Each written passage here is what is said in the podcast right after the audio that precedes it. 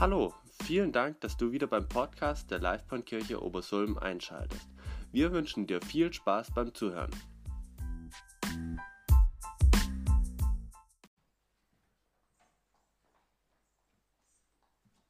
Halleluja. Waymaker, Miracle Worker. Das ist der Herr, den wir lieben. Ähm, ja, ich freue mich heute total, heute hier vorne stehen zu dürfen und äh, predigen zu dürfen über ein ganz besonderes Thema, äh, über Gemeinde und über die Gemeinschaft oder die Kraft der Gemeinschaft, genau. Und ich äh, habe gerade überlegt gehabt, ich möchte euch kurz noch, äh, weil ähm, vielleicht ist es dem einen oder anderen ein bisschen kalt oder sowas, ähm, habe ich gedacht, äh, ich möchte kurz äh, eine Geschichte erzählen, die mir in Spanien passiert ist. Und zwar, ich war in Spanien äh, vor drei, vier Jahren oder sowas, war dort in einer Gemeinde während einem Abendgottesdienst. Es war nicht ganz so viel los, es war aber eine ziemlich große Gemeinde und die hatten so einen leeren Re Nebenraum. Auf jeden Fall, auch wenn es Spanien war, auch wenn es, glaube ich, Herbst oder sowas war, ich weiß gar nicht mehr ganz genau. Auf jeden Fall ist es mir, waren zwei Sachen. Also zum einen, ich war müde und zum anderen, es war mir kalt. Und das dritte war auch noch, ähm, genau, es war auf Spanisch, das heißt, ich habe auch gar nicht so viel die ganze Zeit verstanden. Und ich wollte aber unbedingt nicht einschlafen während dem Gottesdienst. Und deswegen bin ich dann in diesen Nebenraum gegangen, habe äh, irgendwo kurz 20 Liegestütze gemacht und dann ist es mir ganz schnell warm geworden und ich war wach und ich war wieder aufmerksam und konnte wirklich da sein. Also deswegen tut euch keinen Zwang an, ihr könnt gerne ein paar Sit-ups oder Liegestütze oder irgendwas machen. Genau. Also, genau. genau. Also, falls es jemandem kalt ist oder sowas, das ist eine super Idee. Äh, genau, und ansonsten, ja, wie gesagt, also ich werde heute über die Kraft der Gemeinschaft äh, predigen und reden. Äh, es ist ein ganz besonderes Thema. Warum? Weil als der Lockdown im März, April angefangen hat, habe ich eine Seminararbeit für mein Studium über Gemeinde geschrieben und habe bisschen, habe über drei, vier Wochen lang letztendlich mich reingelesen in die Bibel, in irgendwelche Bibellexikas und Kommentare und alles Mögliche. Was ist wirklich so der, äh, der Auftrag von Gemeinde? Was ist so wirklich das, was die Christen früher ausgemacht hat, also oder die Gemeinde früher ausgemacht hat, oder was ist äh, besonders an der Gemeinde früher gewesen und was ist auch vielleicht relevant für uns heute? Oder und ich habe auch über verschiedene ähm, ja, Werte, äh, ja, äh, Bücher gelesen, wo es um Werte von Gemeinde ging, also auf was es nachher in Gemeinde ankommt. Weil ich habe gemerkt gehabt, also besonders während dem Lockdown da im April, dass Gemeinde sich nicht nur auf den Gottesdienst beschränkt. Also Gemeinde hat im April auch ohne den Gottesdiensten, die gottesdienstliche Veranstaltung hier stattgefunden, also war da. Also es gab eine Gemeinde und Gemeinde ist so viel mehr als der Gottesdienst. Und bin deswegen auch irgendwie relativ, äh, also wir haben es im September, glaube ich, geplant gehabt, dass wir heute ähm, einen Gottesdienst über Gemeinde machen und auch Gemeinschaft und so weiter. Und bin richtig, richtig ähm, überrascht gewesen, dass plötzlich wieder ein Lockdown anfängt und irgendwo trotzdem, ja, ich da weiter, das weitergeben darf, was wirklich Gemeinde ausmacht. Und genau, und darüber werde ich heute äh, predigen, wie gesagt, äh, auch so, welchen Wert Gemeinde außerhalb den sonntaglichen Treffen hat und auch was so unser Auftrag für diese Zeit ist, für die nächsten paar Wochen, für, ja, auch allgemein das ganze Jahr über. Aber was ist wirklich so der Auftrag von Gemeinde und was, wofür sind wir hier da? Also genau, und dafür möchte ich einfach auch kurz beten und einfach den ganzen, die Predigt einfach auch in Gottes Hand legen. Vater, ich danke dir, dass du hier bist. Ich danke dir, dass du, äh, ja, dass du jetzt hier sprichst, dass du uns deinen Willen, dein, dein Herz von Gemeinde weitergibst. Und ich bete einfach auch, dass du uns zeigst, wie sehr du uns liebst, was, ja, was dein Herzensanliegen ist in all dem, was auch dein Herzensanliegen hier ist im Rahmen von ja, diesem zweiten Lockdown im Herbst. Ich danke dir, Papa, dass du jeden Einzelnen hier liebst und dass du uns einfach begegnest. Danke, dass du da bist. Amen. Halleluja.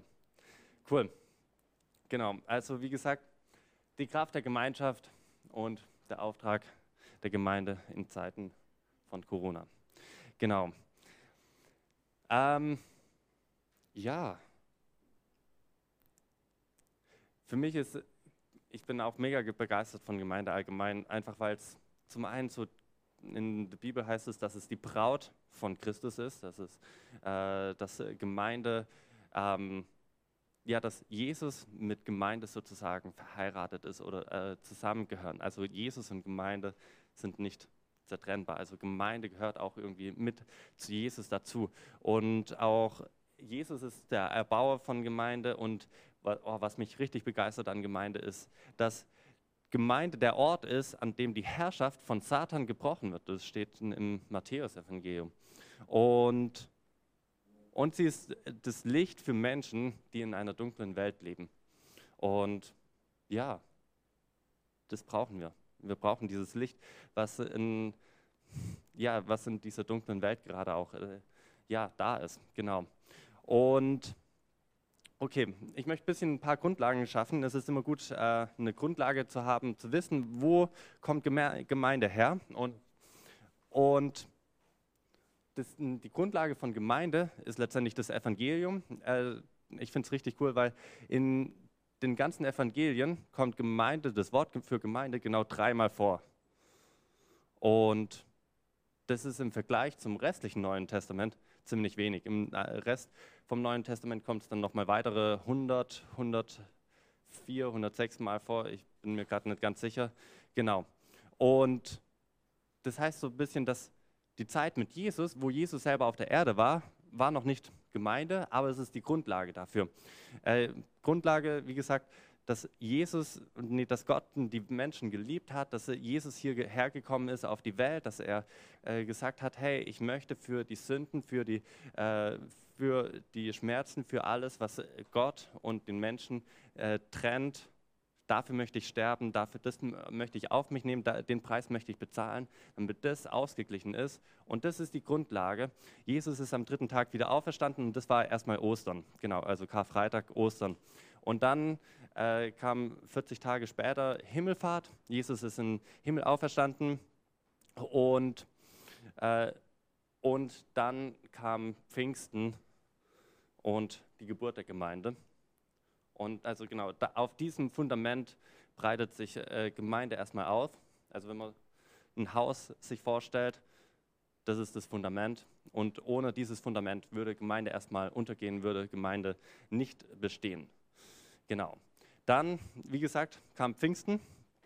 Äh, in Apostelgeschichte 2, 1 bis 4 heißt es dann, äh, dann kam der Pfingsttag. Alle, die zu Jesus gehört hatten, waren an einem Ort versammelt. Plötzlich kam vom Himmel her ein Rauschen, wie von einem starken Wind. Das Rauschen erfüllte das, das ganze Haus, in dem sie sich aufhielten.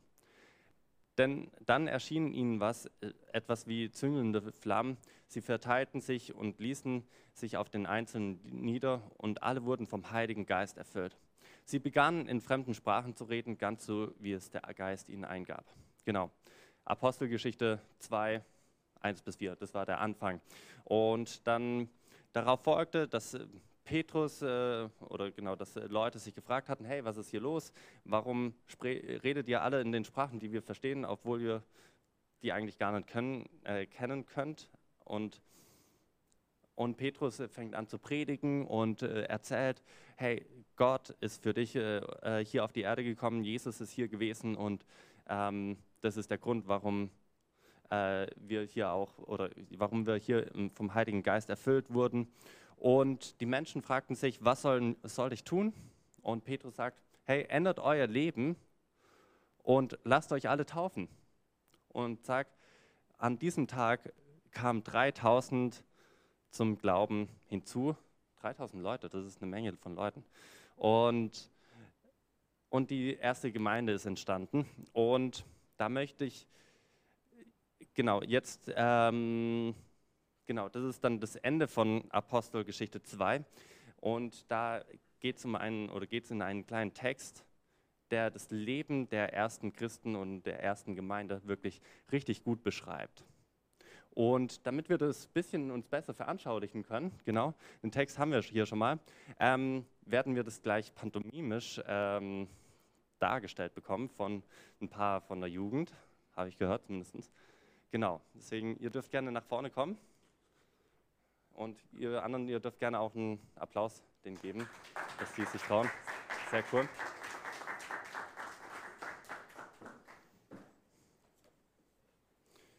Genau.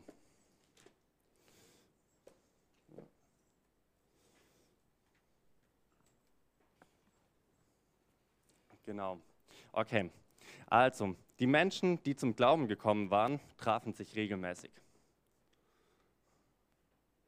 Sie ließen sich von den Aposteln unterweisen.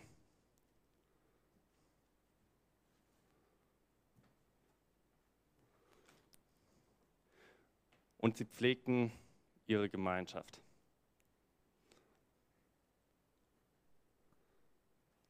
Sie brachen das Brot und beteten. Die Menschen in Jerusalem wurden von Furcht ergriffen. Warum? Denn durch die Apostel geschahen viele Wunder und Zeichen.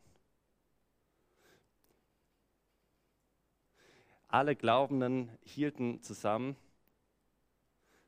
und sie verfügten über gemeinsamen Besitz oder gemeinsam über ihren Besitz.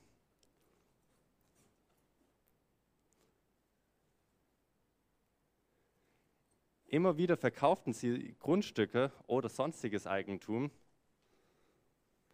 und sie verteilten den Erlös an die, alle Bedürftigen.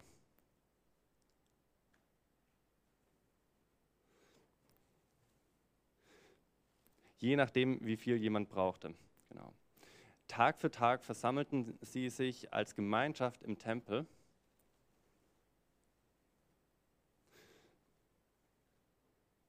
In den Häusern hielten sie das, die Feier des Brotbrechens und teilten das Mahl voll Freude und aufrichtiger Herzlichkeit. sie lobten Gott und waren beim ganzen Volk beliebt. Der Herr ließ täglich weitere Menschen zur Gemeinde hinzukommen, die gerettet werden sollten. Und dann beginnt es eigentlich wieder quasi von vorne, wenn man möchte.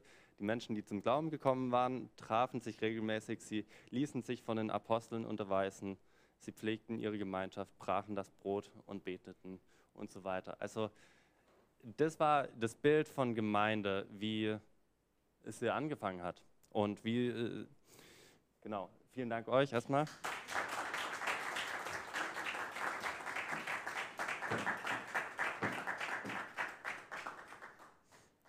Wenn wir wollen, können wir auch nochmal, oder könnten wir eine sehr ähnliche Geschichte auch nochmal in Apostelgeschichte 4 lesen, äh, Verse 32 bis 35. Ich würde sie kurz vorlesen, ähm, auch wenn wir sie jetzt hier nicht auf der Folie haben. Äh, genau, Verse 32 bis 35. Genau, die ganze Gemeinde war ein Herz und eine Seele. Keiner betrachtete etwas von seinem Besitz als sein persönliches Eigentum sondern alles, was sie hatten, gehörte ihnen gemeinsam. Mit großer Kraft traten die Apostel als Zeugen dafür auf, dass Jesus der Herr auferstanden war. Die ganze, die ganze Gnade Gottes ruhte auf der Gemeinde. Keiner von ihnen musste Not leiden. Wer Grundstücke oder Gebäude besaß, verkaufte diese und stellte den Erlös zur Verfügung. Er legte das Geld den Aposteln zu Füßen, davon erhielt jeder Bedürftige so viel, wie er brauchte. Genau. So, so, sah, so sah Gemeinde aus und ähm, ja, mit so einer Vielfalt und auch mit so einer Gemeinschaft, mit so, einer, ähm, mit so einem Zusammenhalt. Und dort, also in der ersten Geschichte, in Apostelgeschichte 2, da sehen wir so vier Säulen, auf denen wirklich Gemeinde aufbaut oder vier bis fünf Säulen, genau, je nachdem, wie viel man dazu äh, nehmen möchte. Genau, das erste ist, sie trafen sich regelmäßig. Äh, woanders heißt es so, oder genau, die ist sie teilweise sogar täglich. Äh, hier hinten dann Tag für Tag versammelten sie sich als Gemeinschaft im Tempel. In den Häusern hielten sie die Feier des Brotbrechens und so weiter. Also sie trafen sich täglich und regelmäßig. Und das Coole ist eigentlich, dass Petrus, wir hören nie davon, dass Petrus gesagt hat, hey Leute, also wenn ihr Christ werdet, wenn ihr euch getauft habt und wenn ihr euer Leben verändert habt, dann müsst ihr jeden Tag kommen und zum Tempel und äh, dort treffen wir uns. Morgen um 10 Uhr wieder, wer ist dabei? Nee, das sehen wir gar nicht, sondern wir sehen mehr, vielmehr eine Gemeinde, wo das Herzensanliegen hat, sich regelmäßig zu treffen.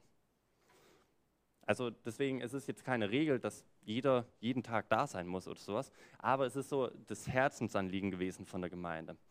Dann, und ich denke auch, dass es ähm, äh, einfach ja, kraftspendend und bereichernd war und sie einfach Gottes, Gott Ehre geben wollten. Genau. Oh ja, und in Hebräer 10 heißt es auch, äh, in dem, also Hebräer 10, 25, indem wir unser Zusammenkommen nicht versäumen, wie es einige, einigen Sitte geworden ist, sondern äh, äh, wir wollen einander ermuntern, äh, zum Zusammenzukommen, Zusammenkommen zu kommen oder sowas. Ja, also auf jeden Fall, ähm, wir sollen nicht äh, versäumen, also nicht die Versammlung versäumen, genau. Also Hebräer 10, 25, genau. Dann das zweite ist, sie ließen sich von den Aposteln unterweisen.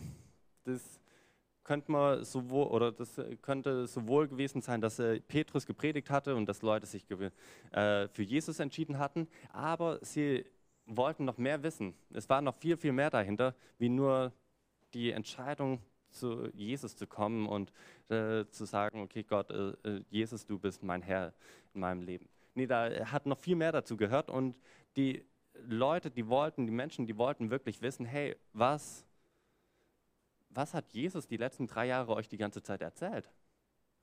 Und so erzählten die Apostel, die Jesus über die paar Jahre nachgefolgt waren, was sie mit Jesus erlebt hatten und auch, und auch die überlieferten Aussprüche und Reden, Gleichnisse und so weiter.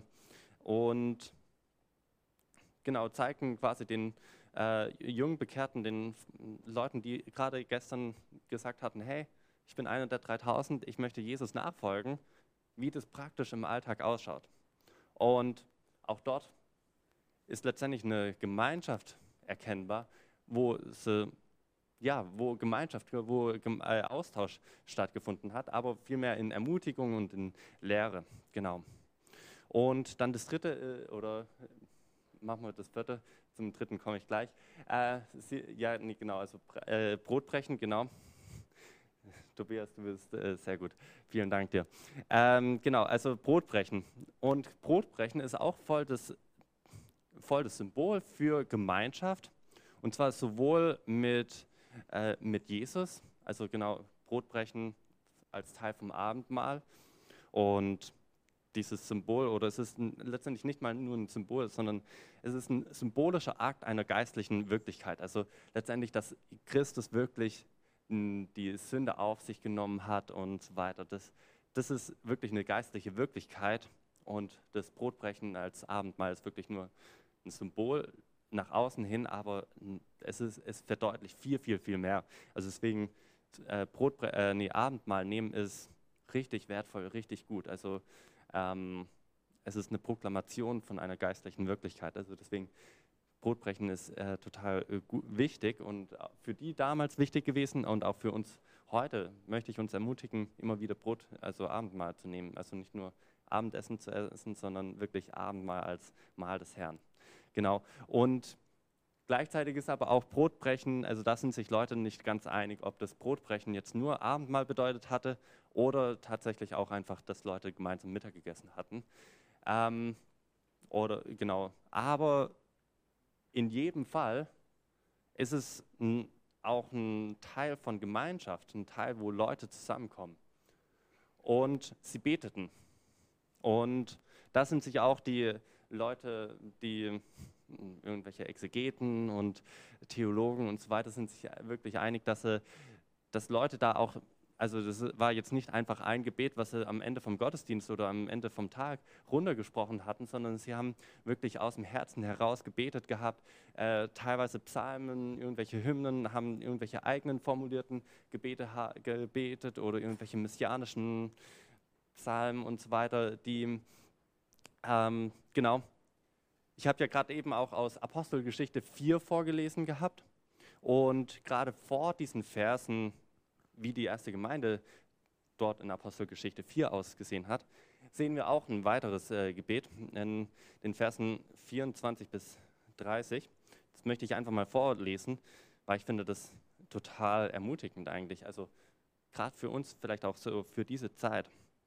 Also der Hintergrund von der ganzen Geschichte war da noch, äh, dass Petrus äh, und Johannes, die waren im Gefängnis gewesen, sie wurden übernatürlich befreit und sie sind zurückgekommen, haben sich äh, haben bei, der einen, bei einem Haus, bei einer Hausgemeinde, bei einem Hauskreis sozusagen äh, getroffen äh, oder angeklopft gehabt und oh wow, angeknopft, angeklopft, genau. Ähm, und und äh, genau. Und Petrus und Johannes sind gekommen und ich lese jetzt vor. Nach ihrer Freileistung gingen Petrus und Johannes zur versammelten Gemeinde. Sie berichteten, was die führenden Priester und Ratsältesten zu ihnen gesagt hatten. Als sie das gehört hatten, wandten sie sich an Gott. Und also das war Verfolgung, ja. Und als sie das gehört hatten, wandten sie sich an Gott. Alle beteten zusammen oder zusammen beten sie: Herr, du hast Himmel und Erde geschaffen und mit allem, was darin ist. Du hast vielen, äh, du hast unserem Vater David, dein Diener, durch den Heiligen Geist sagen lassen, warum sind die Heiden in Aufruhr geraten und wozu schmieden die Völker sinnlose Pläne? Die Könige der Erde haben, uns, haben sich aufgelehnt, die Machthaber haben sich verbündet gegen den Herrn und seinen Christus. Tatsächlich ist es hier in dieser Stadt genauso gekommen. Herodes und Pontius Pilatus Heiden und Menschen aus dem Volk Israel haben sich verbündet gegen Jesus, deinen heiligen Diener, den du zu ähm, Christus gemacht hast. Also quasi Gebet für verfolgte Christen. Äh, sie haben das ausgeführt, was du in deiner Macht und nach deinen Plänen schon längst vorherbestimmt hast. Okay?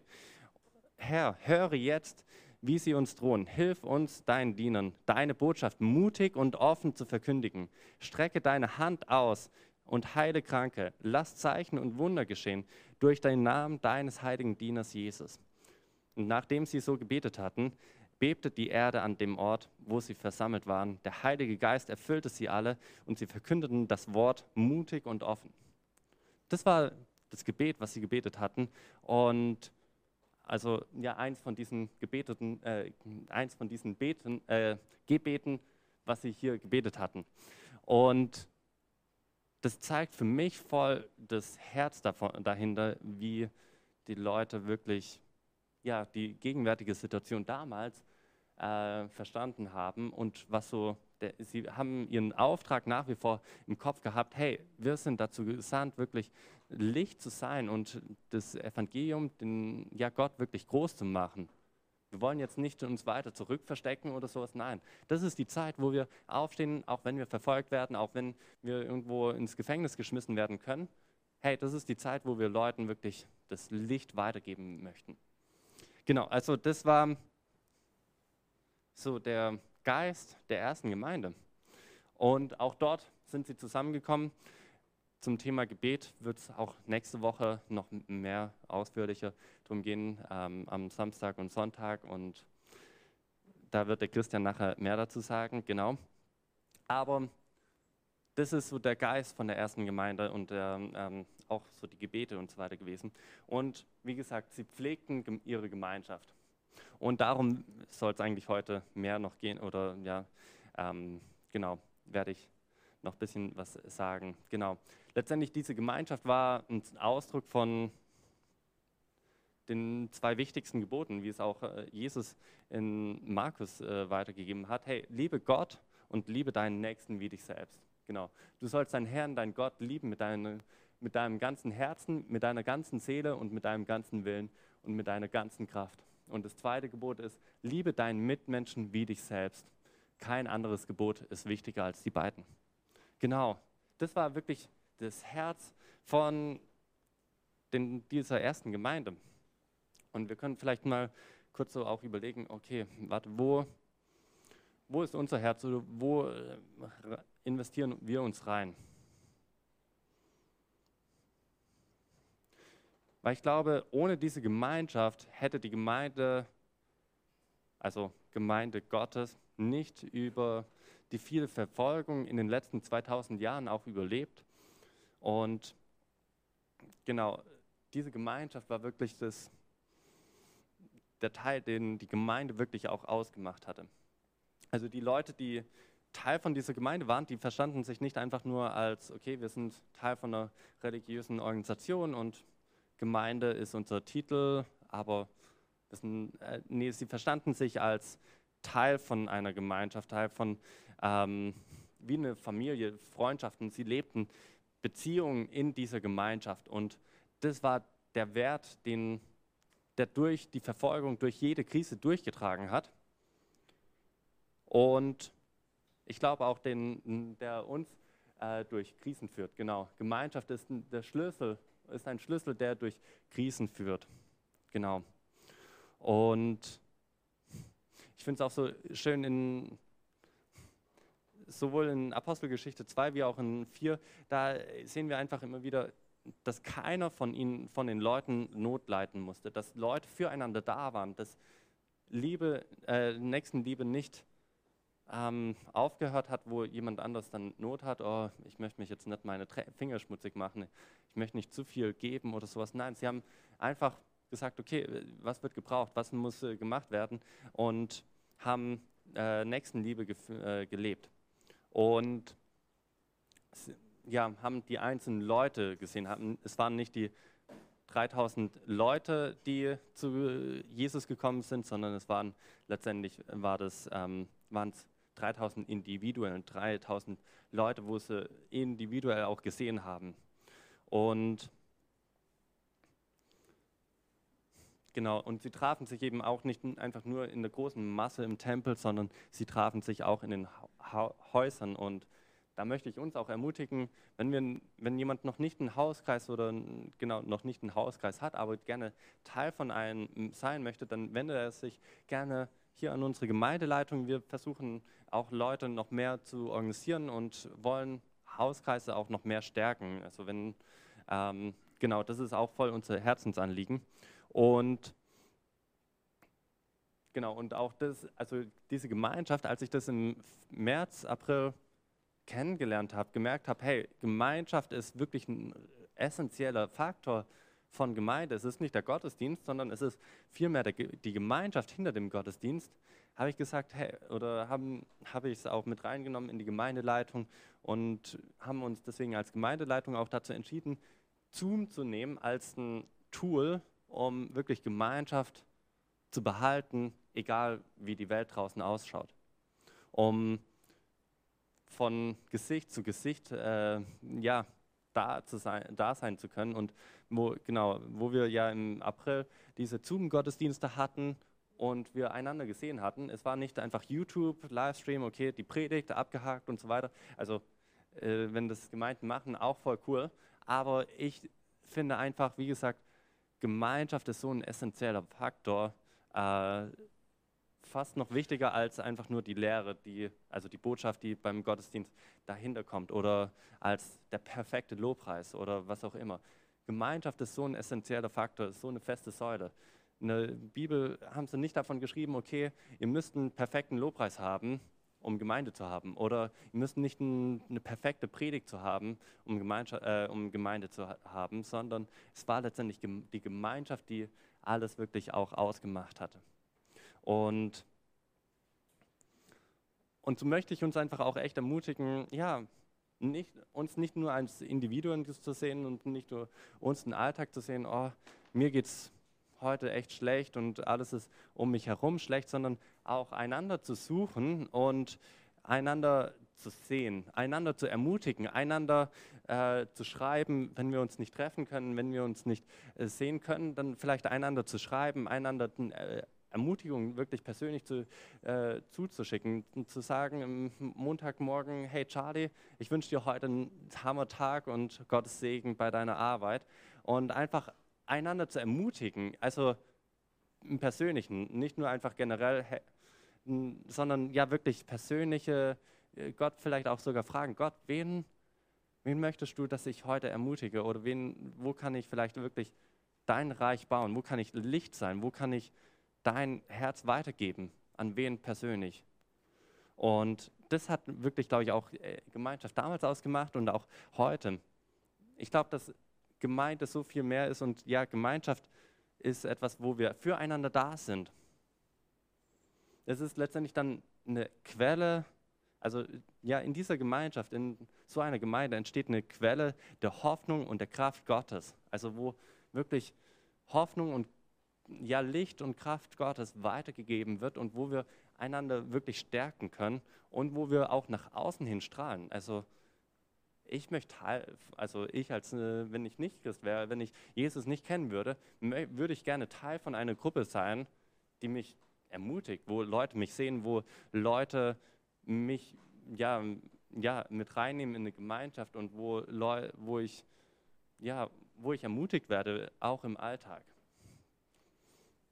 Und so glaube ich echt, dass wir als Gemeinde dazu berufen sind, Gemeinschaft zu leben und müssen vielleicht manchmal auch neue Formen finden und uns von bestehenden Formen manchmal auch für eine Zeit verabschieden, damit wir wirklich diese Gemeinschaft leben können.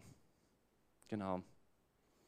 Und noch einen letzten Gedanken, äh, auch ja, durch, also ich habe es total oft erlebt, dass wenn es mir schlecht ging oder so, dann habe ich in meinem Umfeld gemerkt, okay, es, dort hat es einen Freund, dem geht es äh, auch, also dem geht es ähnlich schlecht wie mir. Okay, ich ähm, versuche es praktisch zu machen. Ähm, ja, wenn in, der Zeit, wo ich mich äh, einsam fühle oder genau, wo ich mich einsam gefühlt habe, habe ich äh, überlegt gehabt, okay, Gott, alles ist blöd und alles ist langweilig und so weiter, ich bin einsam und äh, mir ist langweilig.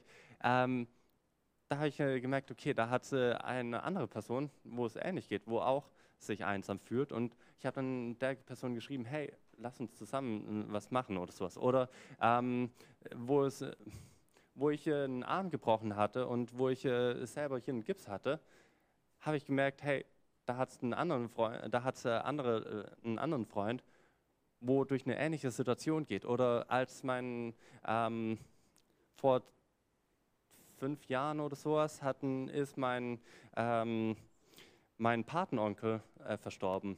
Und äh, in den darauffolgenden drei, vier Wochen bin ich total vielen Leuten begegnet, irgendwie, die, den, die auch Leute verloren haben oder ähm, wo auch Fragen hatten, hey, warum ist dieses Leid da? Und plötzlich konnte ich da wirklich auch Leute ermutigen und Leute mit reinnehmen und sagen, hey, ich habe auch nicht alle Antworten auf alle Fragen, aber ich weiß, ich, ich habe selber erlebt, Gott ist mit mir, Gott trägt mich hier durch.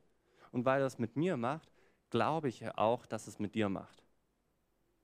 Und so möchte ich uns einfach echt ermutigen, die ja auch in den kommenden Wochen Gemeinschaft zu leben, einander zu ermutigen und ja, wie gesagt, diese Gemeinschaft als eine wichtige, als eine wertvolle Säule von Gemeinde zu betrachten.